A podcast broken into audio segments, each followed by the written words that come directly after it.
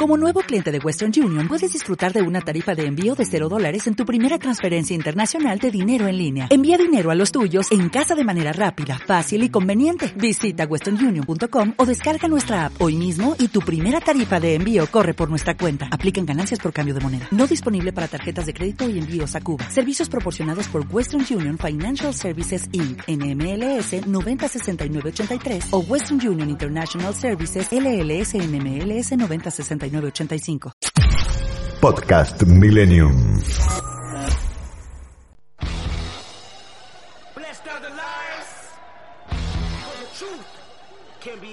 Bienvenidos a Sobremesa con Diego Schurman en FM Millennium.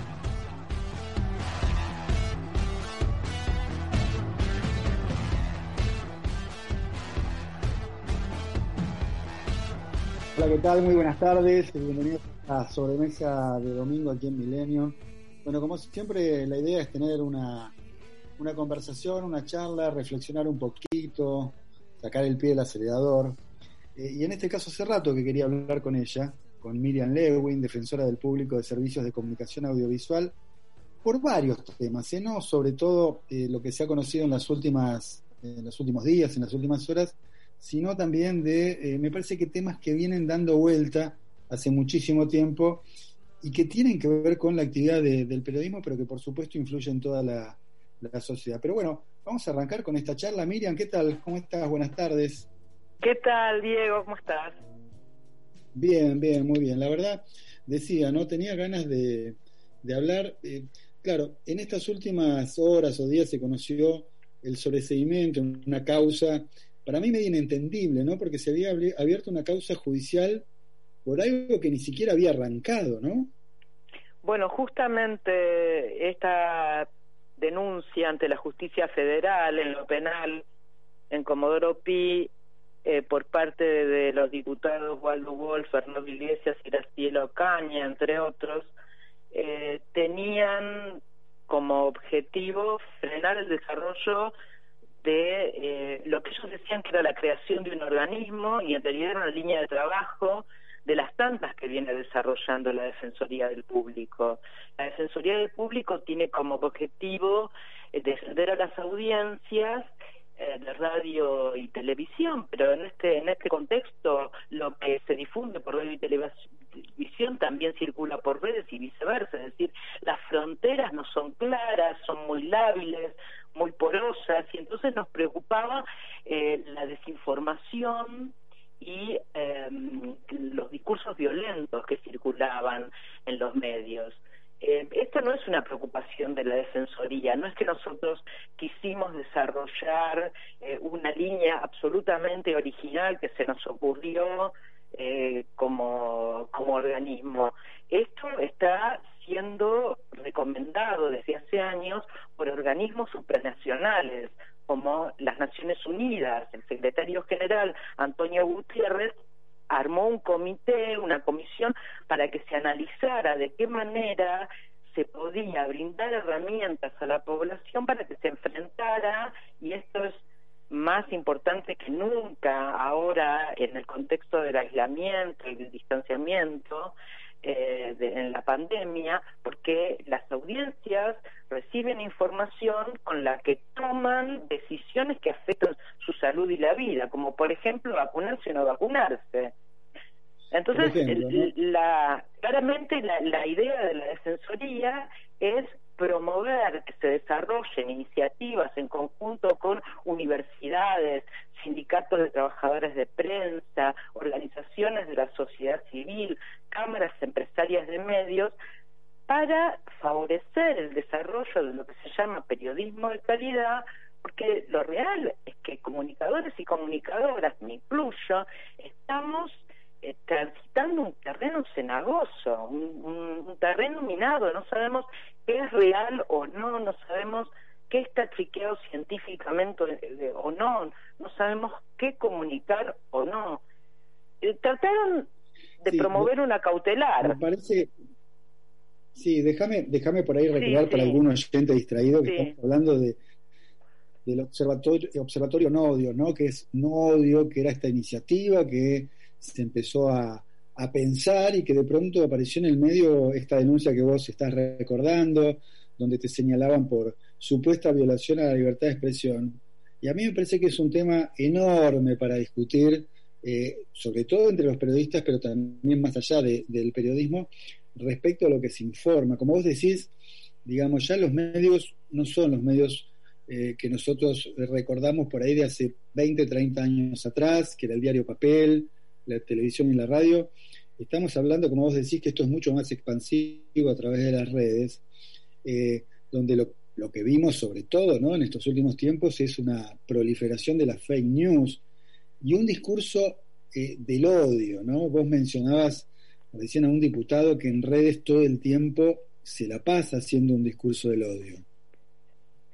Sí, eh, lo, que se trató desde la Defensoría, lo que se trata desde la Defensoría, porque la cautelar eh, para impedir el funcionamiento de esta línea de trabajo fue rechazada por, por la jueza Capuchetti, había sido promovida o pedida por el fiscal Stornelli y la jueza lo rechazó argumentando eh, en el escrito que esta era una iniciativa a nivel mundial eh, se está tratando en la Unión Europea, se está tratando en la Organización de Estados Americanos, en Naciones Unidas, eh, y no era una iniciativa, ustedes saben que la Defensoría no tiene ninguna potestad sancionatoria, o sea que lejos de nuestro espíritu eh, como organismo y de mi vocación personal está limitar la, la, libertad de expresión de nadie.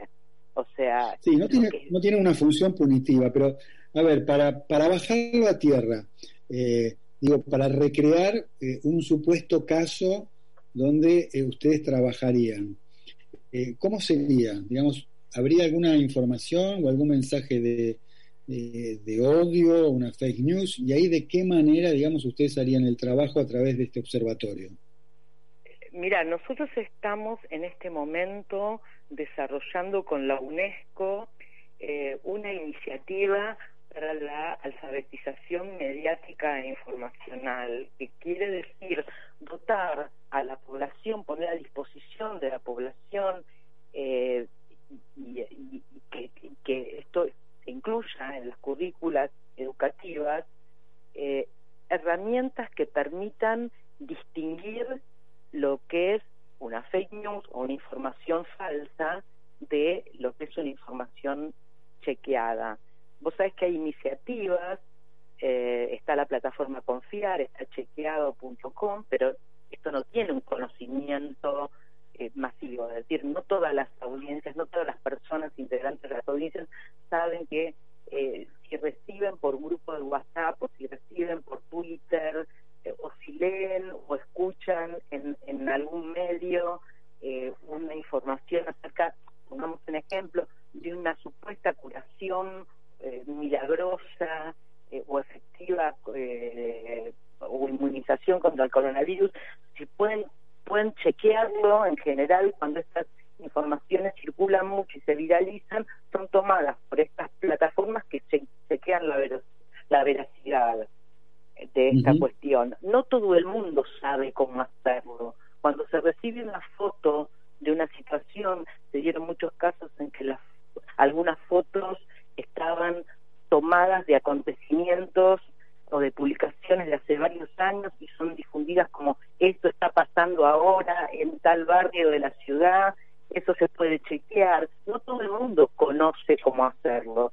Por un lado, promover eh, el, el, conocimiento de estas herramientas que existen y de las futuras que se pueden se puedan desarrollar. Y por otro lado, también pensamos, esto está en, etapa de desarrollo, en eh, promover la generación de iniciativas de chequeo colaborativas, donde intervengan, por ejemplo, universidades, eh, especialistas en, en, el tema, eh, que trabajen en organizaciones de la sociedad civil, que cuando se detecte alguna información dudosa haya una suerte de trabajo colaborativo para chequear la veracidad o no de, de estas eh, de estas informaciones Esto, la información eh, publicada en cualquier, en cualquier, en cualquier ámbito, digamos, quiero decir portales, papel, incluye también redes sociales o no? Sí, sí, sí, sí, sí. Eh, obviamente. No, no de manera inocente, porque eh, por lo menos uno lo puede chequear con los propios hijos y demás. Hay una franja etaria que, que se informa a través de las redes, que ya no entra a los portales, ya no mira televisión.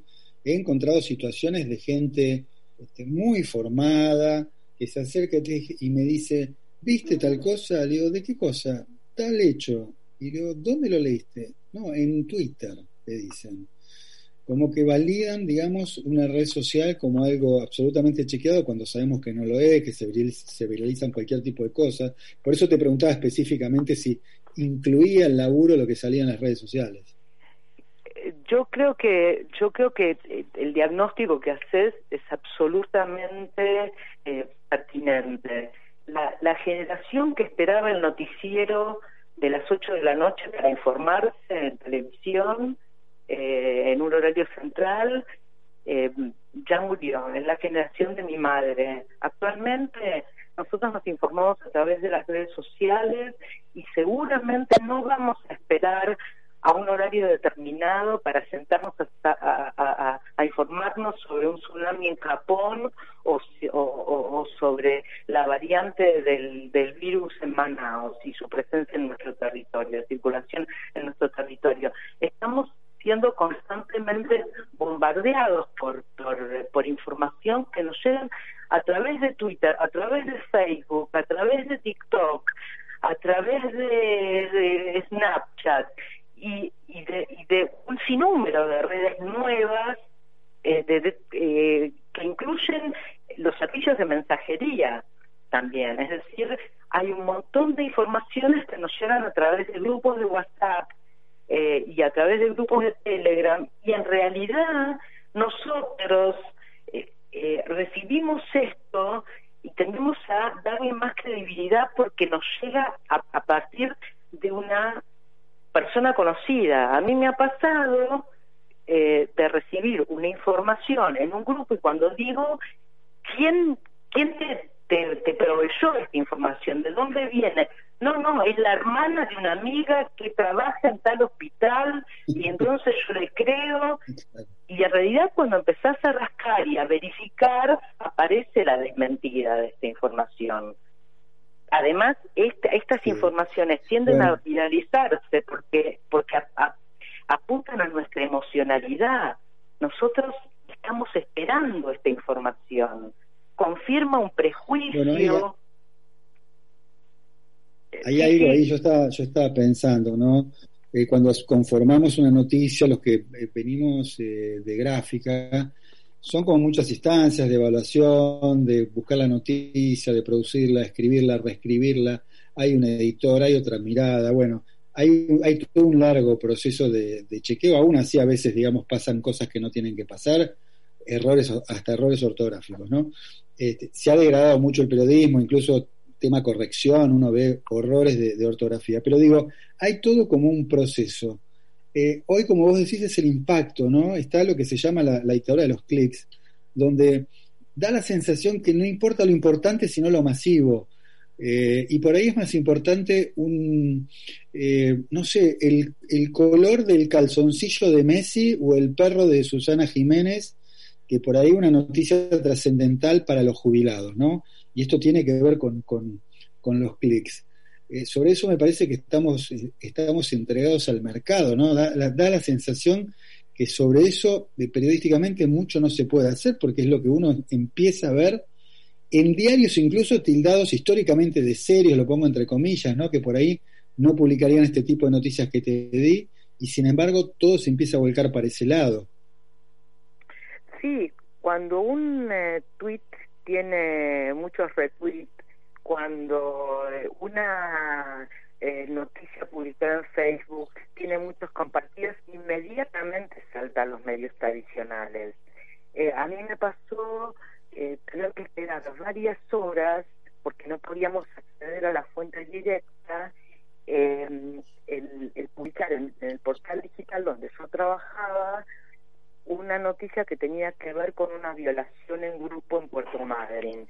La denuncia se había compartido por Facebook, es decir, el testimonio de, de, la víctima, pero como no se podía acceder, no contestaba, tuvimos que esperar varias horas. Eh, se nos recomendó, y aparte evaluamos, que era conveniente eh, tener acceso a la, a la persona que lo había publicado o a alguien de su círculo eh, cercano como para poder verificar que se trataba de una noticia real, de un hecho que efectivamente había tenido lugar y no de eh, una noticia inventada, una, una, desinformación. Eh, entonces, por eso te decía que como periodistas estamos transitando un, un, terreno minado, es decir, ya, ya no se sabe en qué se puede confiar o no. Y muchas veces, eh, por, eh, por, por, ir detrás de la, de la primicia o por no quedar detrás de un portal o de un medio de la competencia, en estos medios que vos mencionabas, supuestamente serios, se comparten noticias que después probaron ser por lo menos inexactas.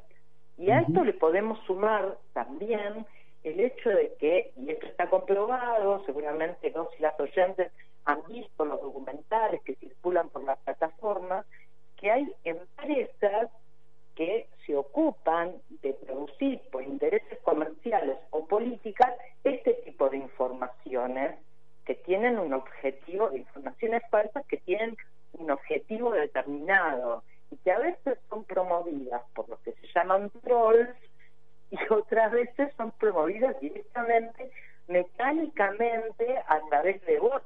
Estos robots que no son personas reales, es decir, hay cuentas en las redes sociales que no, no tienen detrás una persona real, sino que son, son eh, mensajes reproducidos automáticamente. Entonces, como te decía antes, estamos ante situaciones muy delicadas porque Además, eh, estamos en una situación de mucha vulnerabilidad, porque los medios y las redes son nuestro vínculo con el mundo exterior en medio del aislamiento y del distanciamiento.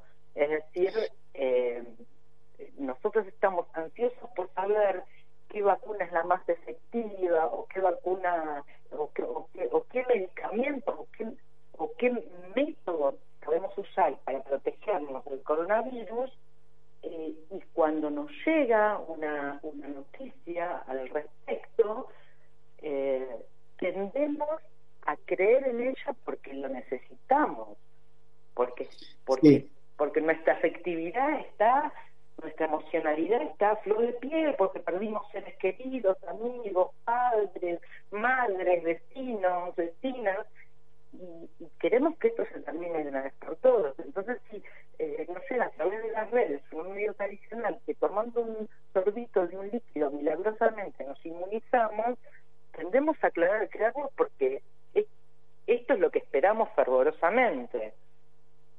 Bueno, está la cultura de, de, la afirmación y no de la información, donde uno en verdad toma aquello que coincide con, con su propia ideología y pensamiento, ¿no? que reafirma lo que uno piensa más allá de que sea verdad, y entonces termina transitando, no importa la verdad, ¿no? la verdad queda de lado y no termina transitando o consolidando su propio pensamiento a través de otras voces.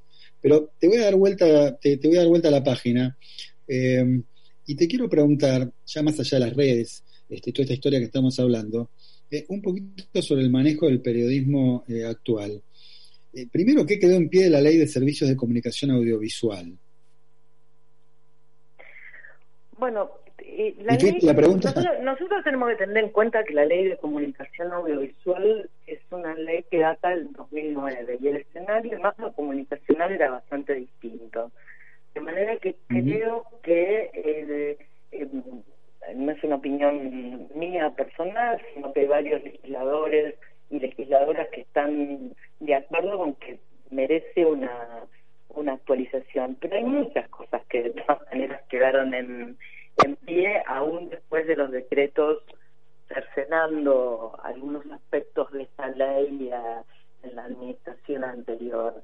Eh, nosotros desde, desde la Defensoría, como dije antes, promovemos el derecho a la comunicación. En este sentido, estamos eh, acompañando a, algunos eh, medios comunitarios.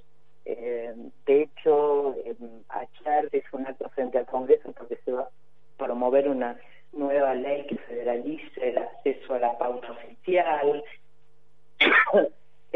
me parece que hay, hay mucho camino por andar eh, en cuanto a la, el, efectivo ejercicio del derecho a la comunicación, que en este contexto no es solamente el derecho a recibir información confiable, a, considerar la comunicación como un servicio, sino a producir también.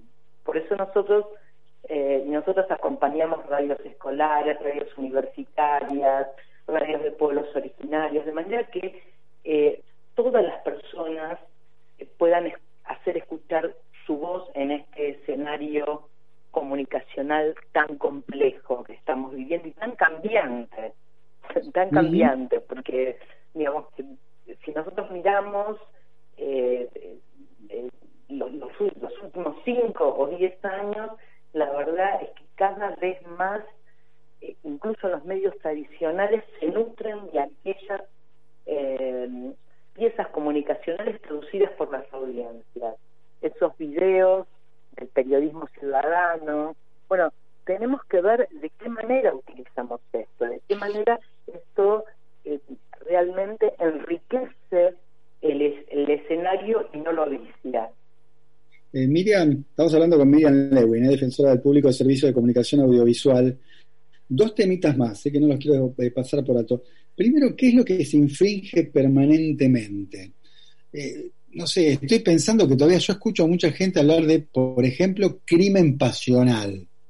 ¿Qué, qué cosas ves que todavía se infringen o se comunican de mala manera? Bueno, justamente vos sabés que nosotros tenemos canales de consultas y reclamos. No nos gusta decir denuncias, porque eso eh, remite un poco al, a lo policial a lo, o, a lo judicial y nosotros eh, tenemos un espíritu pedagógico, un espíritu eh, que promueve el diálogo cuando se cometen ciertas vulneraciones de derechos en los, en los medios de comunicación. Pero vos mencionabas una, una temática que está a la cabeza en los reclamos que recibimos por parte de las audiencias en la página de la Defensoría. Si ustedes entran a la página de la Defensoría, van a encontrar en el eh, ángulo superior derecho, en defensa del público, punto, una etiqueta que dice consultas y reclamos. Clicando ahí se despliega un formulario que es muy fácil de llenar y ahí recibimos, eh, creo que no tengo los números en este momento, pero constantemente reclamos que tienen que ver con el tratamiento de la violencia de género y de los femicidios, no solamente en eh, las áreas informativas de los medios de comunicación, sino también en las publicidades. Es decir, las audiencias están muy atentas y muy afiladas y constantemente presentan reclamos por el tratamiento de la violencia de género en, eh, en el ámbito informativo y en el publicitario también, y a, veces en las ficciones, eh, que también entran dentro del campo de acción de la defensoría. También hay muchos reclamos por falta de accesibilidad.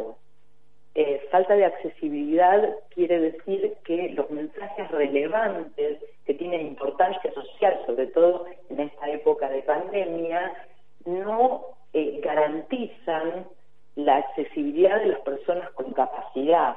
No solamente estoy hablando de la lengua de señas, ¿no? sino el lenguaje sencillo, porque hay personas con discapacidad intelectual que pueden no comprender el lenguaje cuando es complejo. Em, bueno, y la, la última pregunta está ligada un poquito a esto porque tiene que ver con, hablábamos ¿no? del tema de género. Eh, las voces de las mujeres en los medios, ¿no? Sigue habiendo pocas mujeres en los medios. Me da la sensación, por lo menos en cargos importantes o, en la conducción de programas, ha, cambiado un poquito la, tendencia, pero todavía eh, como en tantos otros lugares, incluso lugares de poder, sea el gobierno o, o, sean los sindicatos o sea el mundo empresario, eh, todavía falta, ¿no? Sí, falta mucho, por eso nosotros estamos promoviendo desde la Defensoría eh, la ley de equidad de género y cupo trans en los medios de comunicación.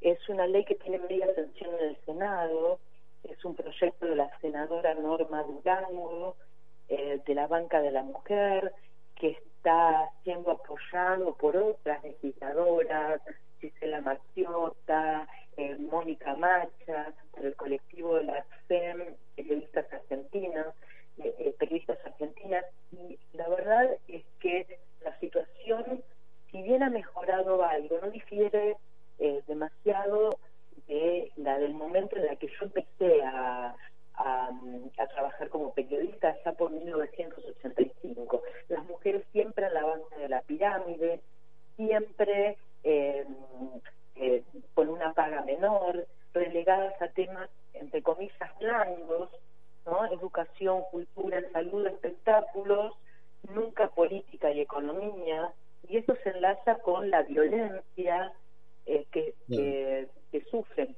las comunicadoras mujeres eh, y las políticas mujeres cuando tienen una opinión firme en estas cuestiones.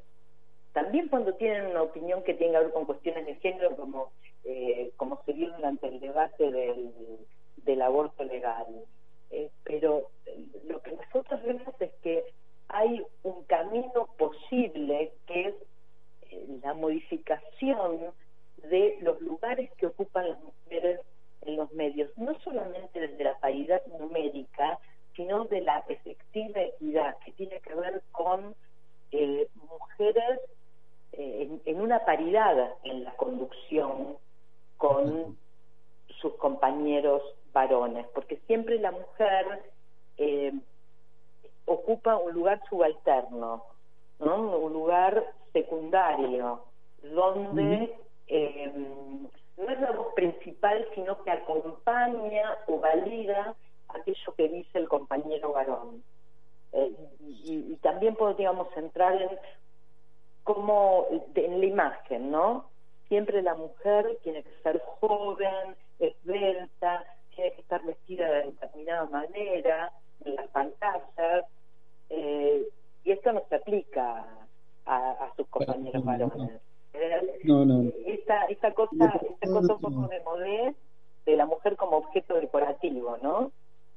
Exactamente, exactamente. Bueno, mucho de la imagen, ¿no? En televisión pasa mucho esto que, que marcas. Miriam, eh, se nos fue el tiempo. Eh. Te agradezco por lo menos este sobrevuelo sobre algunos de los temas. Me parece que, que, en particular están vinculados a, a, los servicios de comunicación audiovisual y el trabajo que estás haciendo ahí en la Defensoría del Público. Vamos a retomar en algún otro momento, me quedan un montón de temas afuera, así que seguramente vamos a tener este, otra oportunidad para seguir hablando. Muchísimas gracias, Diego, un abrazo. Gracias, gracias por tu tiempo, Miriam. Ahí estaba, ¿eh? Miriam Lewin, defensora del público de servicios de comunicación audiovisual. Vamos a ponerle un poquito de música esta tarde ¿eh? con un tema de Hendrix. En verdad, el tema es original de, Bob Dylan. ¿eh? Creo que alguna versión YouTube hizo este tema, ¿eh? All Along the Watchtower.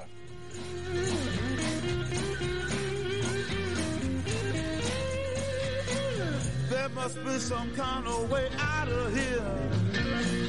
Said a joker to the thief. There's too much confusion. I can't get no relief. Businessman there drink my wine. Plowman dig my earth. None will level on the mine. Nobody of Tiempo de publicidad en Millennium. Ya nevó en Chapelco, el centro de deportes de invierno elegido por sexta vez como el mejor de Sudamérica. La montaña de blanco con las primeras grandes nevadas. Y Priority Travel, especialista en nieve, tiene para vos las opciones en vuelos a San Martín de los Andes, alojamientos, medios de elevación, clases, transfers, rental de autos y otras actividades y deportes en el Parque Nacional. Este invierno, Chapelco, el de siempre, como nunca. Priority Travel, 20 años cultivando amigos. Consultanos por WhatsApp al 11 65 64 89 78 o a ventas arroba prioritytravel.com.ar. No está dada. Golf en estado puro. Noticias, podcasts y todas las curiosidades del mundo que nos apasiona. Encontrarnos en redes como No Está Dada o en nuestra página web www.noestadada.com, el lugar para los fanáticos del golf. Fin de espacio publicitario. Dejarse vencer por el pesimismo es apagar la luz de la esperanza. La luz de la esperanza. Millennium.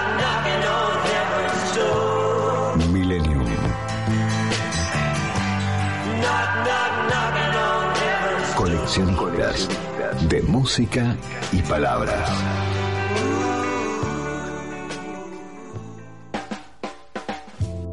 Los domingos de 15 a 16, sobremesa en FM Millennium. Bien, abrimos este segundo bloque de, de sobremesa. A ver, sé mucho de él como, cualquier otra persona, pero lo sé además porque un viejo compañero de facultad eh, ha trabajado con él. Me refiero a Pedro Saborido, eh, guionista de Tato Bores, de Diego Capusotto, ganador de Martín Fierro, Conet, etcétera, etcétera, etcétera. Y mi amigo, que es eh, Leo Torresi, bueno, me ha enseñado muchísimo del conurbano, eh, para un porteño como yo, que ha tenido que estudiar en provincia de Buenos Aires, bueno, un aprendizaje este, a toda marcha. Pero Pedro se ha metido muchísimo con las historias de, del conurbano y ha escrito un libro al respecto y por eso lo estamos convocando a esta sobremesa. Pedro, Diego Schurman te saluda, ¿cómo estás? Buenas tardes. Hola, ¿cómo te va? ¿Qué decís? Muy bien. Bien, bien. Bien, vos sabés que eh, con, con, con, Leo Torresi nos, nos, todo el tiempo nos pasamos WhatsApp eh, de alguna manera eh, haciendo un análisis de los medios.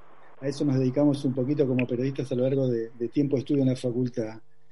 Y siempre nos quedamos con, con una palabra como que se instituyó que cuando se habla de conurbano en los diarios, de algún hecho, es conurbano violento. En mi vida he visto Capital Federal violenta o Córdoba violenta, es conurbano violenta, ¿no? Como si fueran absolutamente sinónimos, como si tuvieran que ir de la mano. Esto es parte del prejuicio de los medios centralistas porteños, ¿no? Hay, hay algo ahí eh, que, que, es eh, lo noticiable de, del conurbano, ¿no? ¿Cuándo algo es noticia del conurbano? Eh, y cuando es algo malo. Cuando, mira, una, una de las cosas por las cuales escribí el libro eh, tuvo que ver cuando eh, con Diego habíamos eh, estábamos haciendo una vez Jesús de la Ferrer. Eh, yo nombro a un médico amigo, en ese momento subsecretario de, de, de, la Matanza de Salud, y lo nombro así como una broma, un guiño, esas cosas que uno hace a veces para los amigos, los sketches y entonces él al otro día eh, escucha, estoy pasando delante de, de, gente que está reparando, día domingo, día reparación, pero bueno, eh, y escucha eh, que le dice, eh, eh, doctor, ayer lo, lo nombraron en el programa de Capuzoto, ah, mira vos, ¿te gusta? dice, sí, Jesús de la Ferrera, al fin nos nombran sin que maten a alguien. Eh, y es eso, generalmente vos no, no, no, no, no llegan nunca buenas noticias del conurbano. Es un territorio donde solo este, hay violencia, la hay por supuesto, pero bueno, también pasan cosas sí, buenísimas. Incluso, eh, Pedro, incluso peor que eso, ¿no? Porque me parece que cada vez que aparece un artículo es asociado al, al pobrerío, a lo inculto, o bueno, a la violencia, como estamos diciendo, ¿no? Es como que ahí está lo peor de nosotros. Sí, pero no es simplemente porque, digamos, el, conurbano tiene como ese lugar donde la capital y el capitalismo no se hace cargo de que eso es producto de Cava también y producto del capitalismo. Es decir, las, eh, los lugares donde ya no hay distribución de la riqueza, solamente hay ni siquiera de piedad, sino que hay solamente queda crueldad para repartir, como un poco este parece que son los que más se destacan, básicamente porque vos fíjate que hay una especie de morbo también con el conflicto, es decir, somos adictos al conflicto. Y, y, la noticia y los entretenimientos se nos mezclan. Entonces, donde tenemos posibilidad de... Mira la otra otra eh, cuestión fascinante son los crímenes de country, que vendrían a ser como otra mirada, ¿no? Es decir, que eh, los crímenes de country vienen a ser eh, como una especie de versión delictual del conurbano, pero en modo Dallas o, o dinastía. Es decir, el crimen que ocurre... Dos palabritas, viste, que están un poquito ya fuera de de moda y de tiempo, ¿no? Que se le pone crimen pasional muchas veces esos episodios. Claro, claro. Entonces, ahí, eh, digamos, pero ¿qué es lo que nos atrae? nos atrae lo de Nora Dalmazo como si fuera una novela y podemos, o lo del pituto de Carrascosa durante semanas porque lo seguimos como si siguiéramos un, como si siguiéramos una miniserie, nada más que a través del noticiero. Es decir, ¿quién habrá sido? ¿Fue este? ¿Fue el otro? Fíjate que cuando fue lo de eh, María Ángel, la, chica, la, chica eh, de, que terminó eh, eh, Mancheri era, ¿no? El encargado que, que la asesinó. eh, hasta que apareció Mancheri se habló de las familias, el hermano, el padre, todo como una especie de, de novelón en el cual quedamos atrapados como si, nos, como si fuera materia de entretenimiento, porque eh, adquieren relato de ficción. Y lo mismo empezó a aparecer con el conurbano, parece un lugar exótico donde hay peligro, donde este, aventurarse eh, eh, es, es, un riesgo, sobre todo para el capitalón, que siempre es como la mirada estándar. El estándar de la capital es el que mide todo, ¿no? Entonces, lo conurbano es lo incompleto, lo precario, lo pobre, lo mal terminado, lo no deseado, eh, y la capital federal es lo planificado, es lo que funciona de alguna manera, como un poco planteo yo en el libro, eh, como el, deber ser, ¿no? Y el conurbano es esa mezcla donde el ello, el super yo y todas esas cosas se pelean ahí y alguien tiene que administrarlo y bueno, por eso yo planteo que el peronismo o las formas peronistas a veces son las son el yo del conurbano, son las que pueden conciliar, administrar todas esas tensiones, ¿viste? Que es como decías vos y Torresi, el conurbano violento, donde parece que no, la gente no tuviera ni, ni amor, ni sexo, ni los chicos y las chicas estudiaran, y no, hubiera un montón de cosas maravillosas que hay. Perdón. Vos le ponés eh, color a un conurbano que, que el prejuicio porteño solo lo pinta de gris, ¿no? ¿Qué sé yo? Eh, el conurbano también es eh, hay una cosa identitaria, ¿no? Un sentido de pertenencia. La vereda, por ejemplo, en el, conurbano, eh, recupera un valor que en la capital se perdió hace muchísimo tiempo. Sí, porque el conurbano todavía tiene costumbre de pueblo. Tiene cosas de pueblo ahí que quedan. O eh, es más amplio. los barrios en, en la capital federal están siendo, eh, eh, eh, viste, el tránsito este, le, saca intimidad a la vereda, mira lo que estoy diciendo, intimidad a la vereda, que es ese momento donde la vereda se vuelve una prolongación de la casa, ¿no? Y se toma mate o se come. Y en el conurbano hay gente que pone una pelopincho en la vereda, porque no le entra en la casa pero vos fíjate que, a ver, hablamos de conurbano violento. O, sube, perdona, o sube el auto a la vereda, que eso se ve en algún que otro barrio de la capital, viste, qué sé yo, por ahí por la paternal, algunos lugares con vereda ancha. Sí, perdón, disculpa. No, no, te decía que hablamos de conurbano violento, como si ahí estuviera la violencia de la Argentina y no en otro lugar. Y sin embargo, la, en la capital se ha perdido la, la, la vereda eh, en muchos casos por situación de violencia. Efectivamente, en la capital digamos, la vereda es un territorio, tierra de nadie, nadie sale a la vereda. Yo jugaba la pelota de chico, ¿no? Estaba en el límite en Versalles, vivía cuando era chico, ahí en el límite con la General Paz, este, pero teníamos la vereda para tomar mate, como decías vos, para jugar a la pelota, a la escondida. Sí, porque también hay, hay, hay, hay, hay, unos prejuicios de lo que es porteño y lo que es conurbano, cuando en realidad cohabitan en los dos lugares. O sea, vos tenés zonas céntricas en el conurbano, que son zonas céntricas que tienen calles, comercios y edificios y reuniones de consorcio, y también existe el anonimato y no se conocen.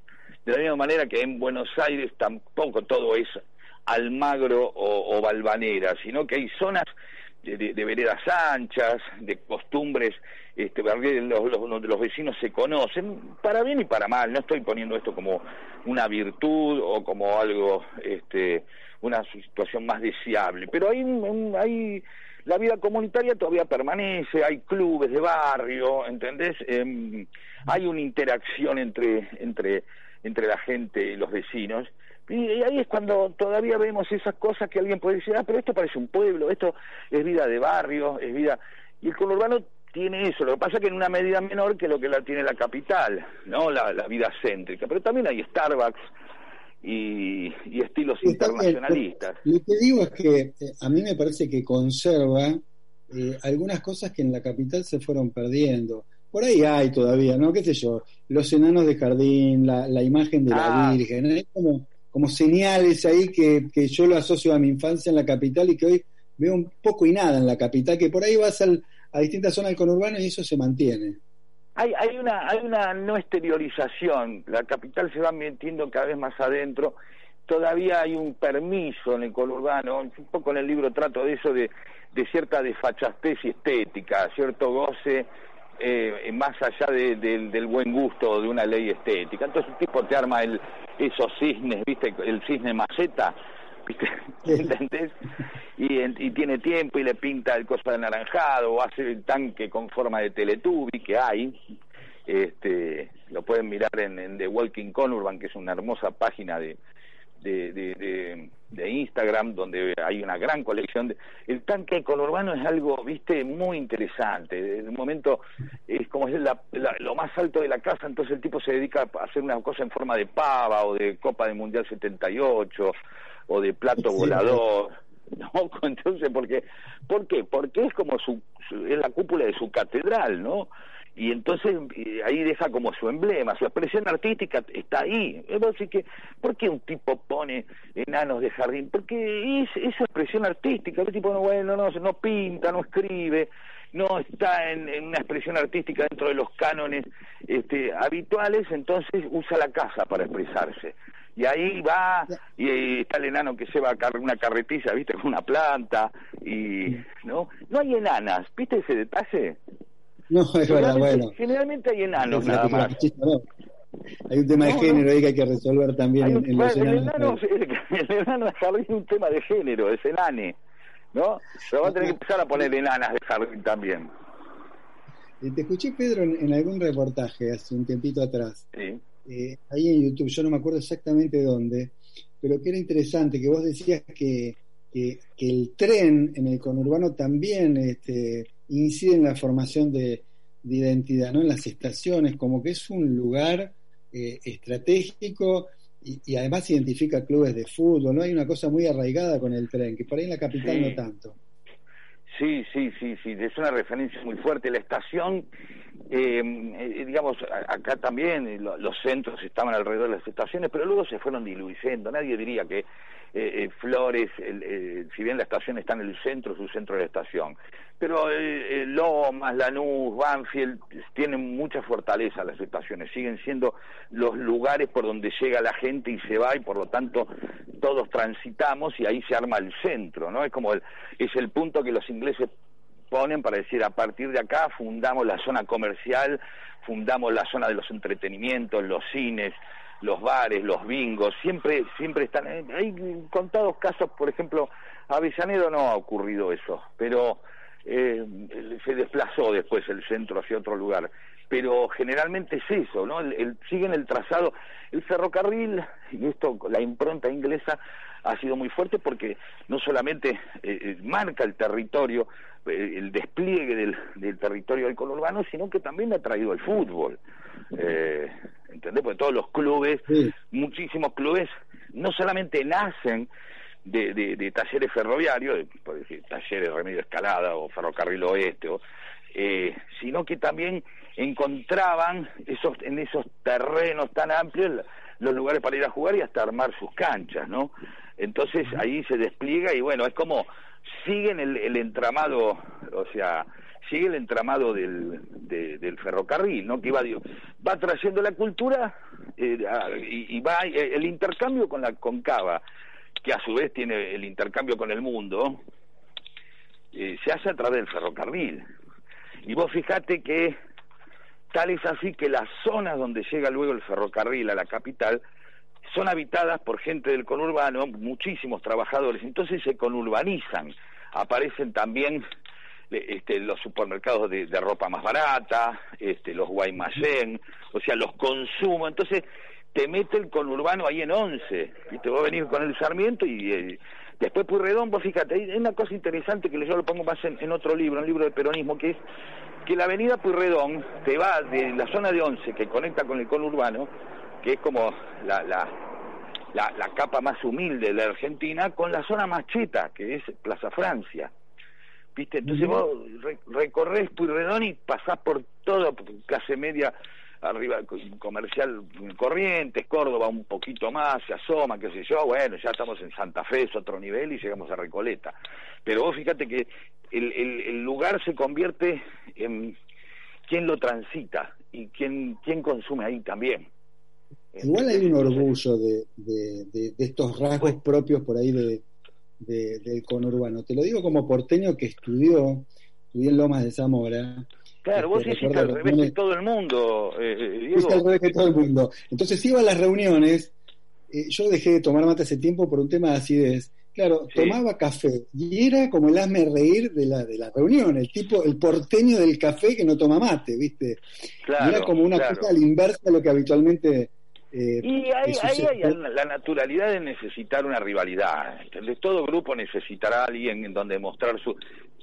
Eh, eh, era necesario para que todos demuestren que son del conurbano que vos seas porteño. Ese era el negocio dentro del grupo. había, un, claro, Pero la pasaban bien, te trataban bien, claro, porque te dicen, eh, ustedes porteño no tienen calle, no tienen potrero, no tienen, te tratan como si vivieras adentro de un ascensor casi, ¿no? Eh, y muchas veces, incluso el, el tipo, la persona del conurbano se cree más picante, se cree más atrevida, como que se crió en un lugar más duro. Y después por ahí va y tienen seis veces más plata que vos, ¿viste? pero tenés pileta, todo. Sí, bueno, pero es el conurbano, ¿entendés? Tiene ese tono de haber crecido en un lugar mítico, ¿no?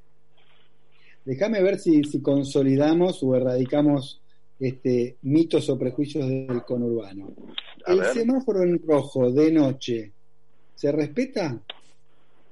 Eh, casi es tan poco lo que se respeta que directamente pasa al amarillo intermitente. Claro. Bien. Entonces, casi la eh, mayoría de los lugares está amarillo intermitente por un tema, todos dicen que es de seguridad, otros dicen, ¿para qué va a parar si no viene nadie? Entonces, pero en mm. seguridad parece que es un tema de, seguridad. No pares ahí en el rojo porque te, te afanan y bueno, qué sé yo. Sí, la ley, a ver, te la hago bien corta, digo acá. La ley eh, no eh, va llegando de la misma manera que llega el, resto de la civilización al conurbano. No es tan clara como las costumbres y las leyes llegan más diluidas al conurbano. Con el tiempo se establecen. Fíjate que el, el, el tema de no poder fumar eh, el, ya estaba establecido en los bares de Buenos Aires y, todavía en algunos bares del conurbano había zona de fumadores. ¿Se entiende? Dice, la ley llega después. Llega ahí como el ferrocarril, como todo, llega después. A ver, asentando también eh, eh, prejuicios. ¿Quién imaginás vos que es eh, auténticamente una persona representante del conurbano, con la mirada del prejuicio de, si querés, del porteño o de otros que no son del conurbano. ¿Quién representa? Yo sé que el conurbano son muchas cosas. Vos recién me marcabas que, bueno, está, ojo, está el centro, no son todas casitas, eh, está también eh, el anonimato en el centro, pero si tenemos que hacer un estándar. Yo te digo que Mariano Morris era de Lanús, uno de los mayores autores de tango de Argentina era de Lanús, y vos decís, ¿cómo de Lanús? Y no es de Almagro, de la Boca, ¿no? Como eh, no hay un ser del conurbano, porque en el conurbano también están los Becar Varela eh, y en el conurbano también este, hay gente de mucha plata. Este, entonces, eh, en realidad son todos territorios estéticos o territorios culturales y socioeconómicos distintos. Ahora, si yo tengo que elegir a alguien, diría que elegiría a Maradona. Eh, pero no porque fue famoso y porque es un ídolo argentino, sino porque era un tipo que mm, evidentemente eh, no había dejado de ser un tipo del conurbano. Aún con tantos años de, de millonario y de tener roces con tanto con el Vaticano como con eh, Gaddafi o con quien se te ocurra, eh, había algo en el tipo que me, a mí me mantenía el asombro todavía de ser un tipo que todavía se notaba de, que, era del conurbano. Y seguía siendo un tipo, un pibe del conurbano que eh, comió en Cipriani, ¿entendés? Eh, eh, por eso. Pero me rehuso de todos modos a, a ver una tipificación de la persona, del tipo del conurbano, porque en el conurbano hay, hay de todo, ¿no? Hay, hay, las identidades son múltiples.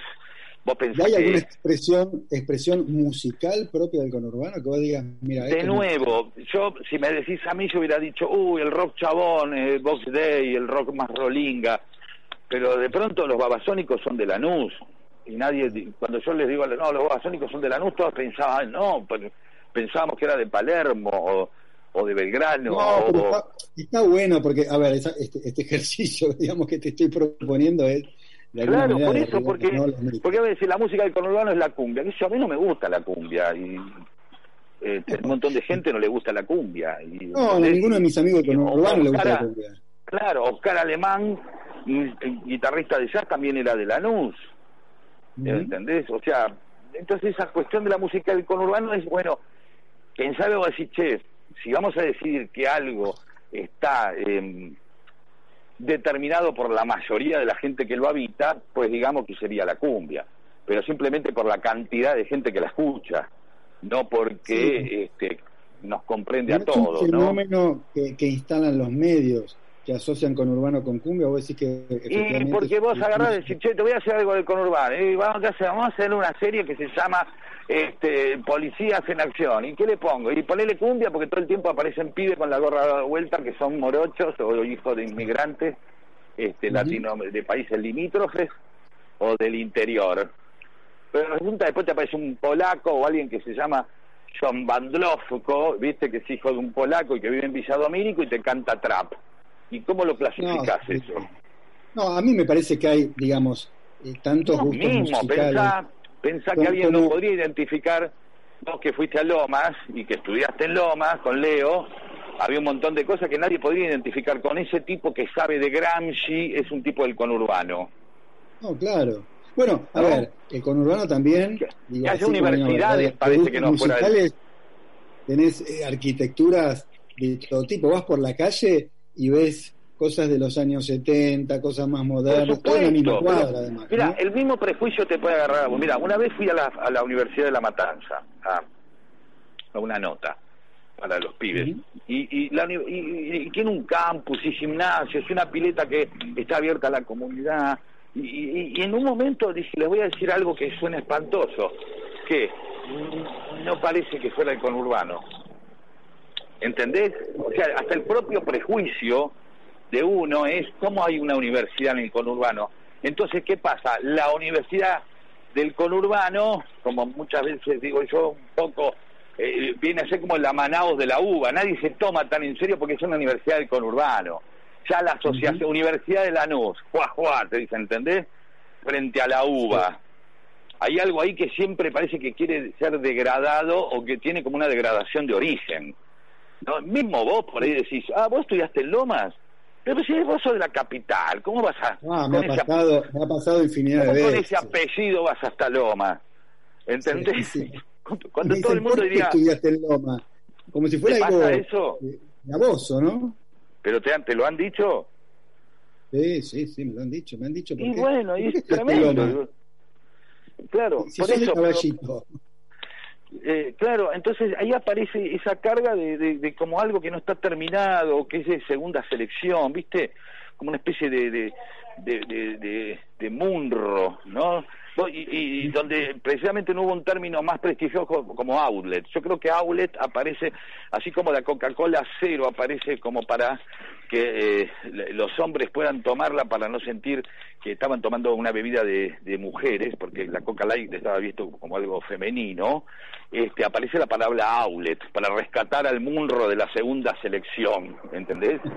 Eh, todos nos quedamos más tranquilos. Pedro, se me está yendo el tiempo. una más. Pero, sí. muy, muy, propia, ¿eh? Que es, Necesito decirte algo al final, nada más. Bueno, yo creo que hay un prejuicio de, clase que tiene que ver con los varones del conurbano. Vos hablas del peronismo un poquito, ¿no? E, este prejuicio contra eh, esos eh, dirigentes por ahí históricos, ¿no? del peronismo en, distintos eh, distritos, de municipios, de provincia de, Buenos Aires, que siempre fueron vistos con cierto resquemor, cosas que por ahí no pasaba con los propios habitantes de ese distrito.